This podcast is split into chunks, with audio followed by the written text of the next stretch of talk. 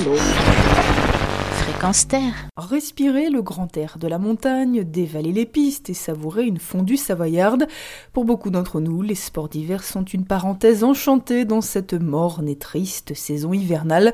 Ceux qui ont la chance de pouvoir s'offrir une semaine à la montagne ne sont pas prêts à s'en passer. Et pourtant, il faut le dire tout net, non, les sports d'hiver ne sont pas vraiment écolos.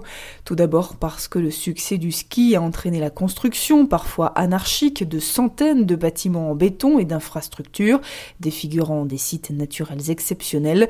Ensuite parce que la présence de milliers et de milliers de vacanciers sur une courte période entraîne une grosse demande en eau potable, en électricité et cause d'importants déchets. Enfin parce que l'utilisation de plus en plus courante de neige artificielle bourrée de produits chimiques diffusés par des canons à neige pollue durablement les sols et les cours d'eau. Si vous tenez cependant à profiter de la montagne, quelques bonnes résolutions peuvent alléger la facture écologique.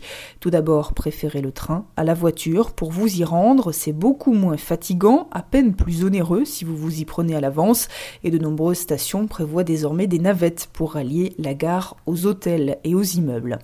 Si vous le pouvez, privilégiez les stations familiales qui ont choisi de s'intégrer dans le paysage existant plutôt que les usines à ski de très haute altitude où le béton règne. Certaines stations ont fait de la protection de la nature leur credo et ont signé la charte environnement des stations. C'est notamment le cas des G en Haute-Savoie qui ambitionne de devenir la station la plus écolo des Alpes. Et pour savoir si la station où vous projetez d'aller est bien éco-responsable, rendez-vous sur le site Mountain Riders. Ce site très complet très agréable, détaille pour chaque station euh, sa politique d'urbanisme, ses choix en matière de transport, son utilisation de l'énergie solaire ou encore le nombre de pistes équipées de canons à neige. Rendez-vous donc sur mountain-riders.org.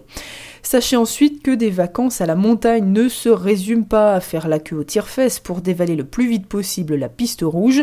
Beaucoup d'autres activités, plus douces et plus respectueuses de la nature, peuvent enrichir votre séjour. Les plus écolos sont incontestablement la randonnée en raquette ou encore le ski de fond qui s'intègre mieux dans l'environnement que son cousin le ski de descente.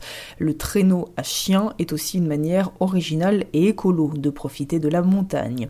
En revanche, Arros sur la motoneige, bruyante, polluante et gênante pour la faune, ou encore sur le ski hors piste, en salomant dans des zones qui ne sont pas prévues pour ça, vous mettez en danger votre vie et vous contribuez à détruire la vie sauvage. Vous pouvez retrouver toutes les infos de cette chronique sur notre site fréquenceterre.com. Lise chronique consommons durable pour Fréquence Terre.